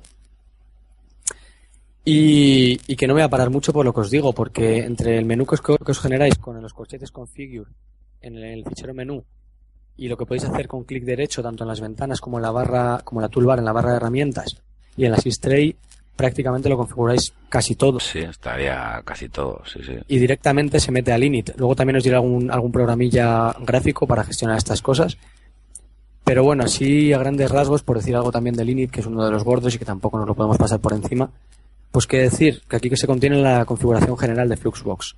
Prácticamente todo lo que os podáis imaginar. Barra de herramientas, pestañas, propiedades de las ventanas, definir los ficheros, o sea, definir el fichero apps, lo que va a contener, lo que no va a contener, las herramientas que, que contiene la barra de herramientas, si por ejemplo queréis tener un switcher para pasar de escritorio, si queréis un reloj, si queréis un systray, todo este tipo de cosas, la transparencia de la barra de herramientas, el grosor, bueno, prácticamente todo. Yo os recomiendo que, que lo miréis y que echéis un ojo, porque es aquí encontréis todo, desde el formato del reloj hasta si queréis hacer clic o hacer rueda de ratón para cambiar de escritorio en caso de que pongáis un acceso directo. Prácticamente todo, el nombre de los escritorios, el nombre de, yo que sé, todo, es que está todo. Sí, estoy viendo ya aquí Alpha Settings, Auto High Settings, Layer Settings, On Top, Placement, Max Over, Toolbar, Slit, eh, Icon, Icon Bar, eh, las Tab, Window Edge Snapping, sí, miscelánea. Está todo, vamos, si ponéis eh, editing de init file o init fluxbox en el propio wiki os daréis cuenta de, de la potencia con un montón de, de ejemplos. Hay mucho, sí. Lo único quizás sí que destacar de aquí, por si sois un poco especiales y queréis cambiar los directorios, al final del fichero init tenemos tenemos unas, unas entradas que sí que son importantes porque indicas a qué fichero, qué fichero case vas a utilizar, qué fichero apps vas a utilizar, qué fichero slit vas a utilizar en caso de que utilices slit, qué fichero overlay. Y esto es al final del todo, el, del predeterminado que te viene con Fluxbox, Hmm. unas entradas que se llaman session.styleoverlay.keyfile, .appsfile y .slitlistfile. Y ahí viene la ruta. Yo recomiendo utilizar los habituales. A mí me parece que es suficientemente claro y estructurado que la configuración de Fluxbox está en una carpeta que se llama Fluxbox. Si la queréis cambiar, la podéis cambiar aquí. Os metéis, en lugar de poner homeusuario.fluxbox, pues ponéis mi configuración, lo que queráis. Y entonces, bueno, eso sí que me parecía, me parecía algo más interesante de comentar. El resto, pues un poco lo que os decía Davo, las, las, las configuraciones del alfa, de las transparencias, del auto high, de las capas, todo ese tipo de cosas están todas en, en el fichero init. Joder, aquí como te guste, como te guste friquear Devis, pues armar aquí una muy gorda, ¿eh? Sí, sí, sí, aquí lo que quieras, lo que quieras. Es que todo, absolutamente pues todo. montar Pasáis una cojonuda aquí. Sí, sí. Si os pasáis por la aquí hay de todo. O sea, es que podéis hasta definir cómo queréis las tabs, si queréis que se echen hacia la izquierda, en el centro, cuál queréis que sea el tamaño predeterminado del tab, la altura predeterminada del tab, absolutamente todo, vamos, todo. Y por eso os digo que tampoco me meto mucho a ello, porque yo no lo toque mucho y porque es que es infinito. Podríamos no acabar nunca. Como Luego- dice Davo, lo mejor que os paséis por la wiki y Sí, no, y luego estaba pensando en, en- justo según estabas hablando, que yo alguna vez había algo tenido un problema, en- me imagino que ahora ya estará solucionado, pero con el tema de los permisos, eh, editando el, y me tengo que ir hacia atrás, el, el fichero apps, eh, he estado viendo aquí algo de información y efectivamente recuerdo que, que yo tenía algún, que en caso de tener algún problema, eh, pone, modifica el fichero y guarda tus cambios, chmod 444 en vuestro home a, punto .fluxbox apps, luego que hagas un restart a Fluxbox y luego le metas un chmod 744. Dejo ahí ese, ese pequeño comentario ¿eh? y, me, y me salto hacia atrás, no en el init, sino en el, en el apps. Sí, señor, sí. Muy bien. Porque pone aquí si tu versión es eh, Fluxbox 0913 o anterior. Yo bueno, pues creo que esos problemas ya ocurran poco, porque, bueno, yo no sé la gente en qué sistema estará, pero yo creo que en Squeeze ya estaba la 1, no estoy muy A, seguro. a ver, yo, claro, por, por eso es que yo me acuerdo que con esto ya tengo alguna movida yo. Entonces Claro. yo me imagino que, no sé si en, eh, eh, claro, nosotros, si estamos hablando de, de Debian, si, sí, claro, en Squeeze. Bueno, no sé, lo dejo como un tip. ¿eh? No, está bien, ¿eh? está muy bien, porque yo no había caído en ese tipo de cosas, porque yo creo que de hecho empecé a usar Fluxbox con Squeeze, pues, probablemente, porque como siempre estoy en testing, no estoy muy seguro de... Pero está bien, sí, si tenéis algún problema de permisos, quedaros con el tip de Davo. Yo, yo es que recuerdo con, sí, con algún Dan Small Linux que me ha pasado algo de esto, no con Debian, fíjate. Pero claro, posible, como sí. me tengo que ir hacia atrás en el tiempo, Ahí es especialmente útil, sí, claro, porque yo estoy hablando desde Debian y tal, pero es que muchas veces tú tienes tu live, que es el que te salva el culo, Claro. y está en la versión que está, y ahí sí puede ser que estemos en una versión antigua que tenga este tipo de... o que te lo hayas instalado, o que te hayas instalado al final un Dan Small, lo que sea, o lo tengas por ahí metido en una máquina virtual en algún lado. El tema de los, de los permisos, sí. Solo simplemente acordaos que si tenéis algún problema que nos pilla algún cambio, pasa algo. Y continúa, te dejo, te dejo seguir con el init o acabar como, como estabas, bien. vaya. Nada, simplemente eso, pues un poco lo que tú has dicho, que en este caso yo recomiendo pasar a la wiki y el que se quiera meter hasta el cuello que se meta y el que lo quiera dejar sin tocar pues tampoco le va a pasar nada porque a grandes rasgos lo pueden hacer todo a golpe de clic. Que a lo mejor no es la mejor forma, pero oye, es una forma igualmente válida. Mm, Bueno, sí. Y luego, lo que os decía, la, la herramienta que os decía que, que sirve para configurar Fluxbox de forma gráfica, que os permite tocar desde el menú hasta el fichero case, el fichero el fichero apps, no, no estoy tan seguro. Hace mucho que no la uso, quizás sí, quizás no, no os lo prometo. Eso os lo dejo como deberes para que lo miréis. Es una herramienta que se llama FluxConf. correcto. FluxConf es una herramienta que te permite configurar todos estos ficheros pues de forma bastante más amigable, porque lo veis en gráfico.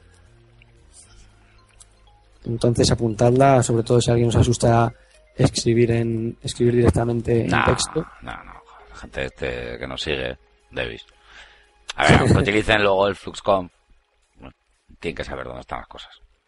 Pues ahí tienes un poco de todo. También te permite meterle mano a cosas de Linux, con lo del SLID y todo ese tipo de cosas. Bueno, yo si la queréis, yo es que no la he usado, la verdad es que no la he usado. Pero si la queréis utilizar, pues la bajáis, la probáis y ya está.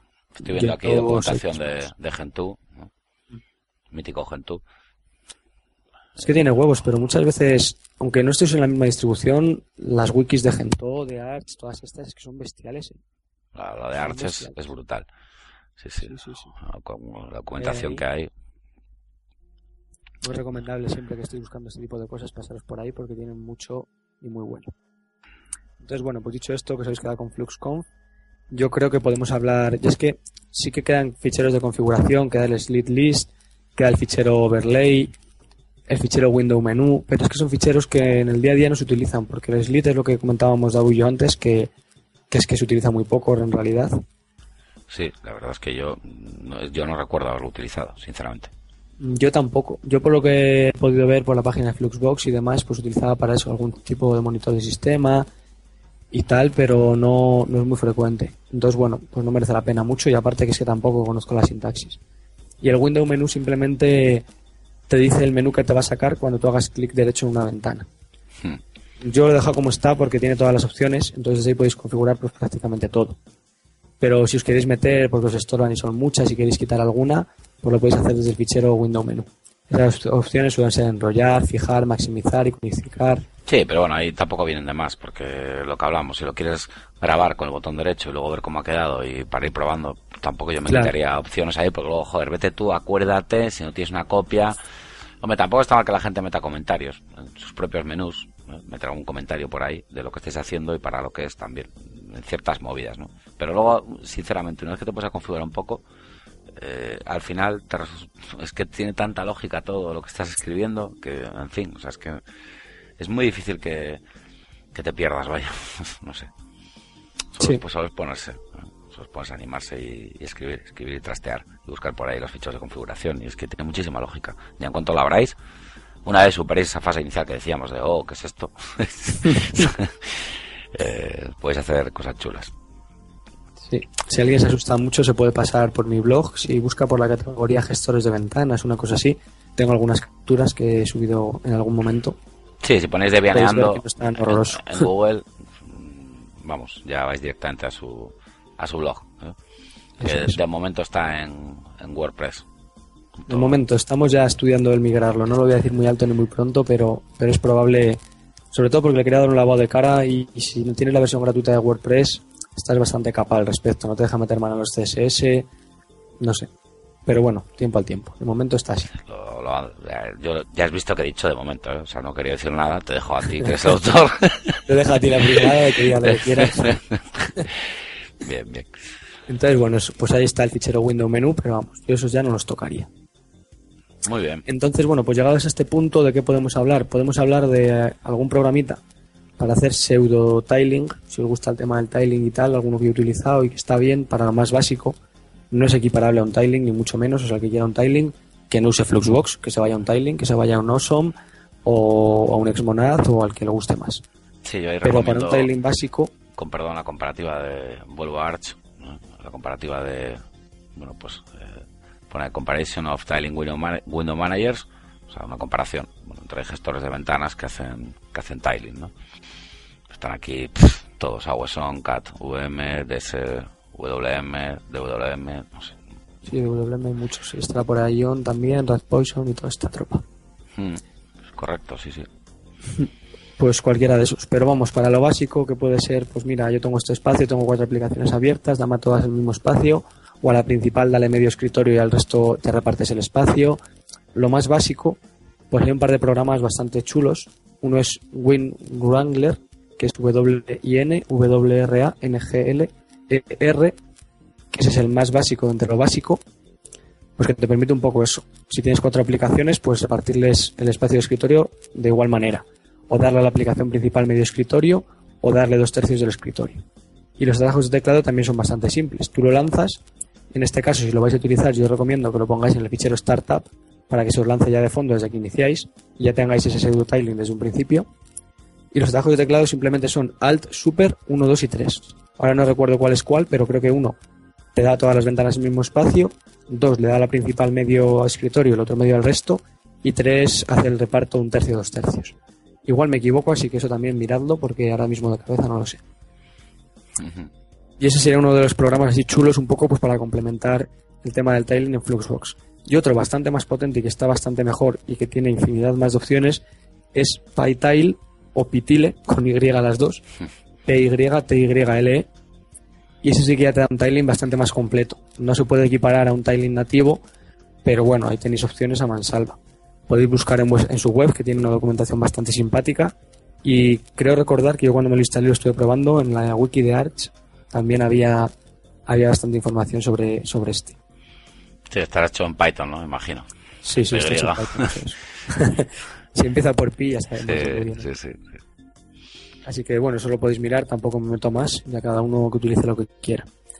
Y ya un poco, pues por cerrar, para la gente que sea más ibarita con el tema de la apariencia y diga, joder, sí, muy útil, tal, pero es que es feo con cojones. es verdad, es que de inicio es muy feo. es que por eso ya lo he dicho dos veces. Pero sí, se puede arreglar. Y si os gustan las movidas,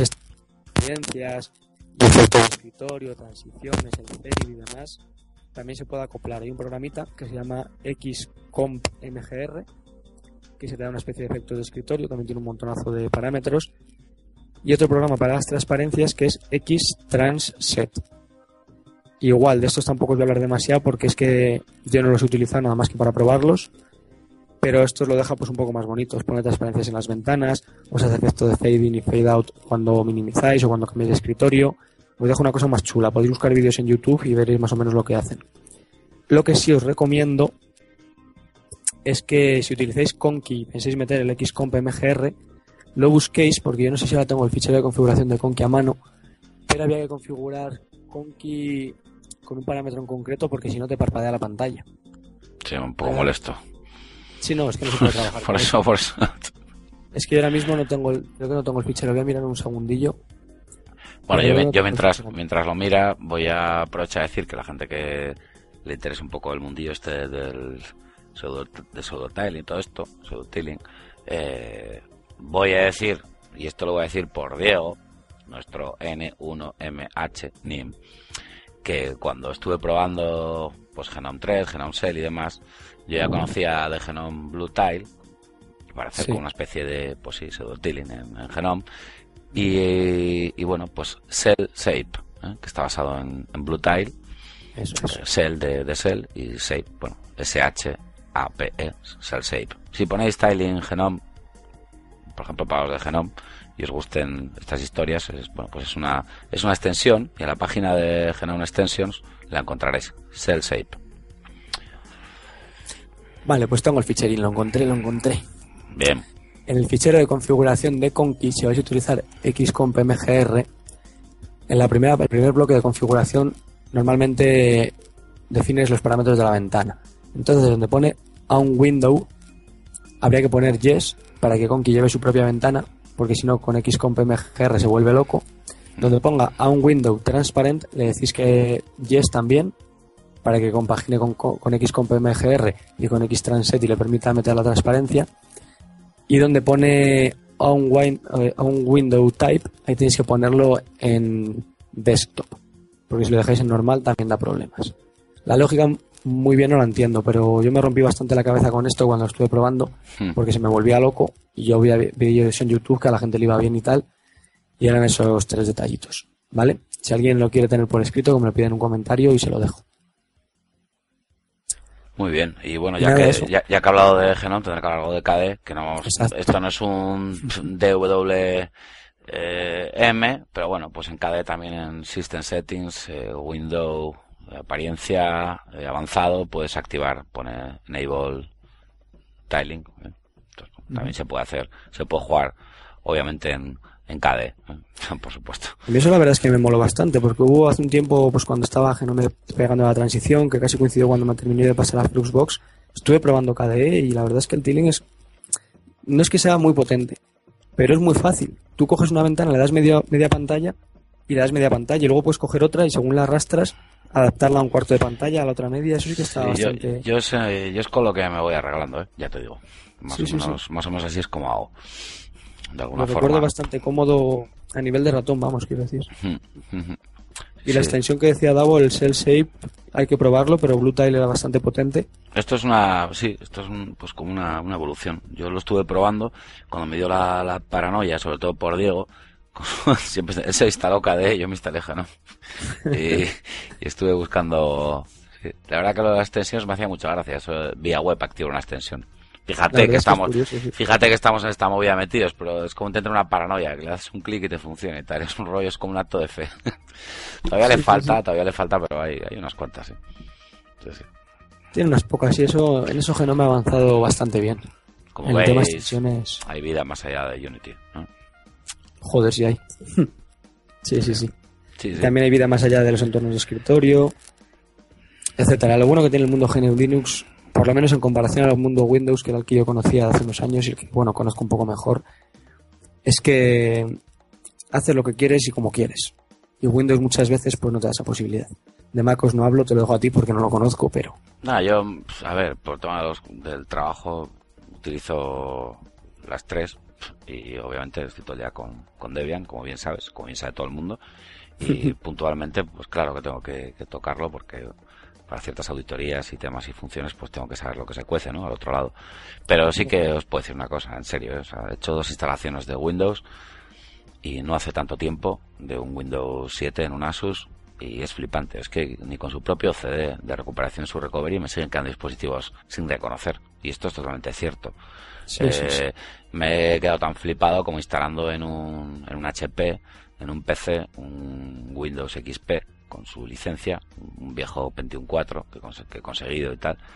Eh, es acojonante. O sea, que te pongas a instalar de vistio y que no te reconozca la Realtek, o sea, la tarjeta de red.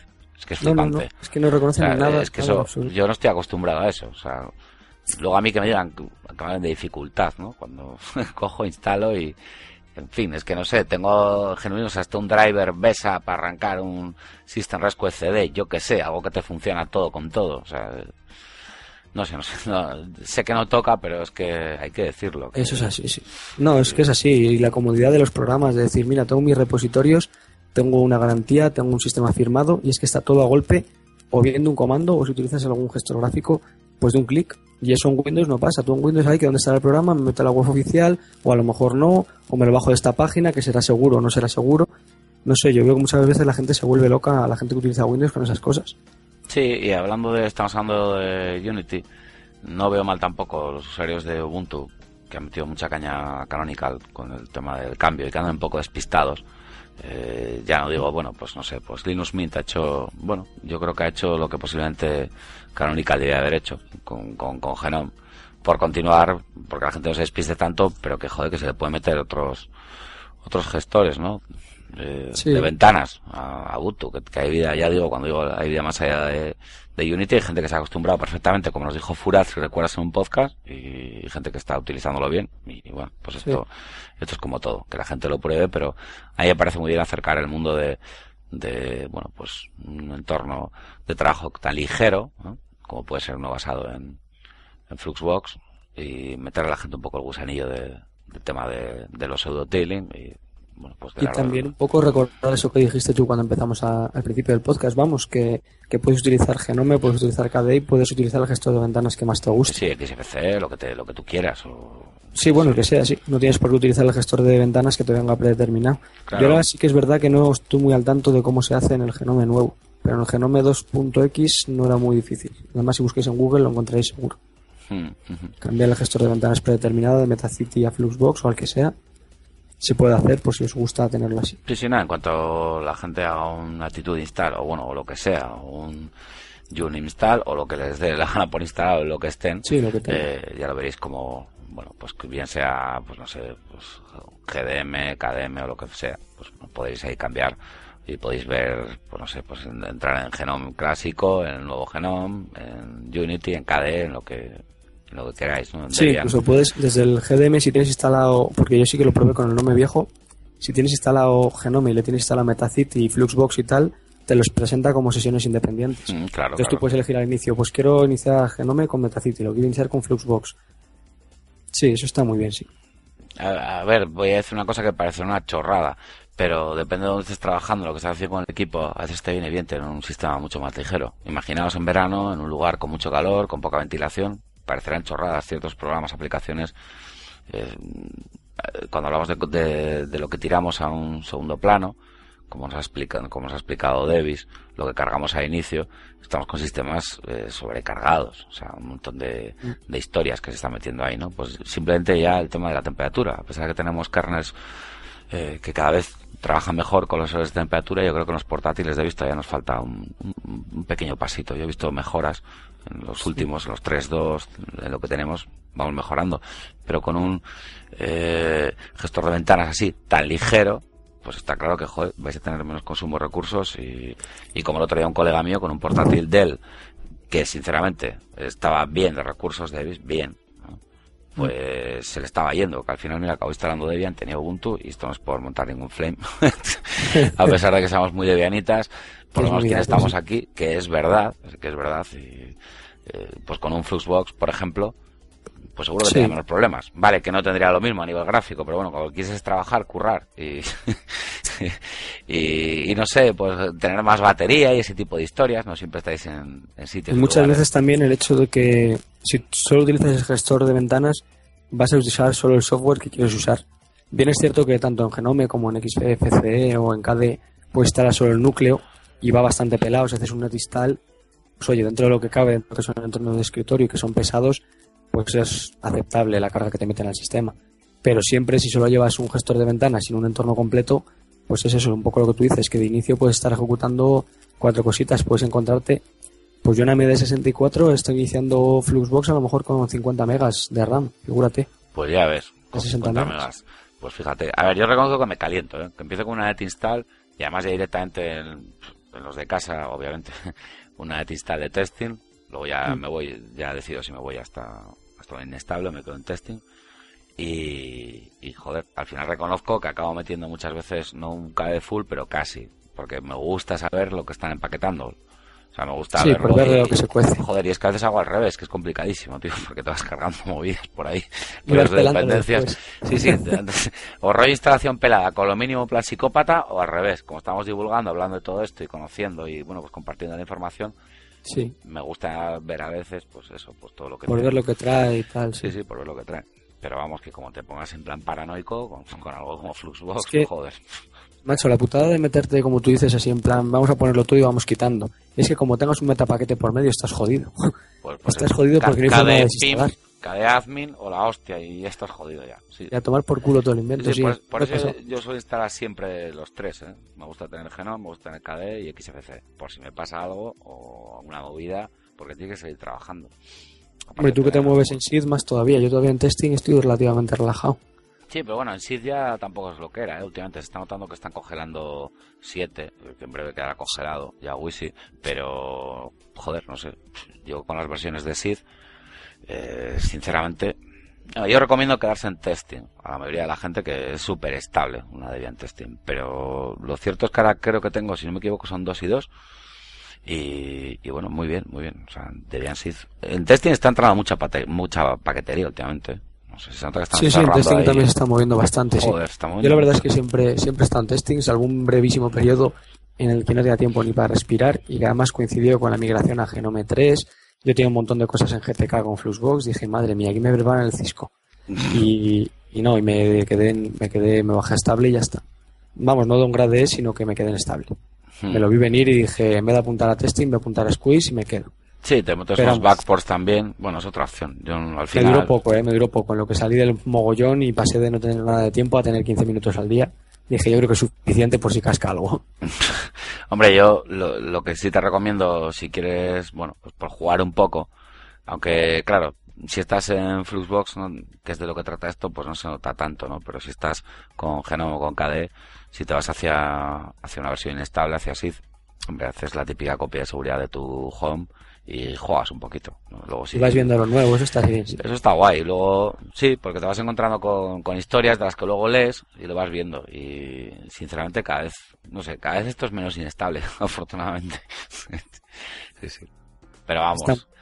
Lo ideal yo creo que es quedarse en los escritorios en, en estables o en testing. Sí. sí. Bueno, pues yo creo que ya un poco por ir terminando un programín que me dejé ahí en el tintero y me estaba acordando ahora. Para el tema de atajos de teclado, sobre todo si estés en un portátil o tenéis un teclado multimedia y demás, hay un programita que se llama XEV, que es XEV, sí. que lo que te hace es que te da directamente el nombre, el nombre de la tecla. Entonces tú simplemente lo lanzas en, terminal, XEV, y tocas la tecla que sea. Yo diría que viene predeterminado con instalación estándar de Debian y la tecla que toques, pues veréis que en una parte te pone keycode, como keycode, vamos, que es el código de la tecla, hmm. Y, eso te lo puedes llevar directamente te lo puedes llevar directamente al fichero case, sobre todo para el tema de las teclas multimedia o en portátiles, algunas teclas de estas que no sabéis muy bien cómo hacer referencia a ellas, pues cogéis, tiráis el abrís ser, presionáis la tecla y os fijáis en cuál es, cuál es el código que os da para la tecla. Buen truco. Y ya les digo que Fluxbox lo pilla tal cual. Creo que recordar que lo cogía con el número también. Pero si no lo coge con el número, pues veis el nombre que le da. No sé.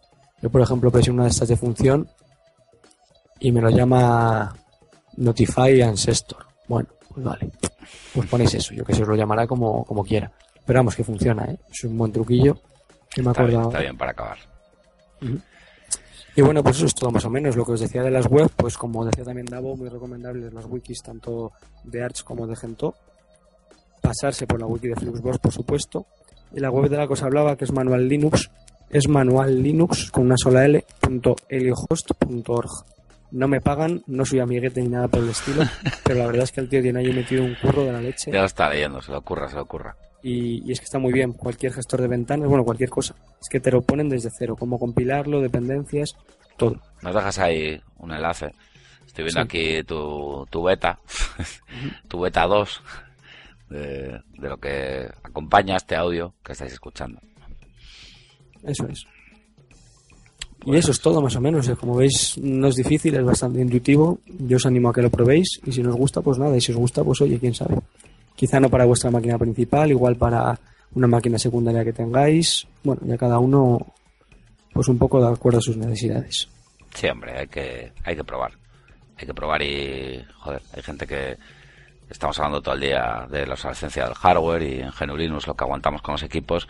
Y en este caso, si habláis de, de recursos, pues está claro que... Mirad lo que os ha dicho Davis. 50, 60 megas el inicio.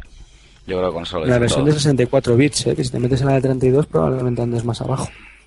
Con eso creo que, que lo resumes todo. Pues muy bien. Perfecto. Pues, por mi parte, yo creo que ya sacaremos la entrada, como ha dicho Davo, y, y las dudas que queráis poner ahí, pues dejarlas ahí, intentaré responderlas en la medida de lo posible. Y sugerencias, archivos de configuración propios, lo que queráis, pues siempre es bienvenido. Pues muchas gracias, Davis. Eh, bueno, pues para terminar, recordar que le podéis leer en devianeando.wordpress.com, devianhackers.net, eh, su Twitter arroba devianeando, arroba Davis, en idéntica, y bueno, también le podréis leer por es Debian. Y, Eso es. De verdad, gracias. Ha sido un placer, ya lo sabes. Gracias, gracias, que ya es la segunda vez que, que grabamos. Ahí me ha venido genial, me ha venido muy bien. Y a partir de mañana pensaré, cuando tenga un hueco por ahí, a ver qué hago con mi, con mi escritorio y mi organización. Porque cada vez que eh, le escucho a alguien, como es tu caso, como optimizar y aprovechar todos los recursos así de bien, del sistema, del espacio, de las pantallas y, y bueno, ese flujo de trabajo, mejorarlo. Me, me quedé pensativo, tío. y me vas a hacer revisar algún proceso. Así que nada. Perfecto. Bueno, está bien siempre, en constante cambio, es lo bueno. Siempre, siempre. Bueno, campeón, pues nada, lo dicho. Que encantado y que hasta el siguiente. Igualmente, hasta otra. Chao. Hasta luego.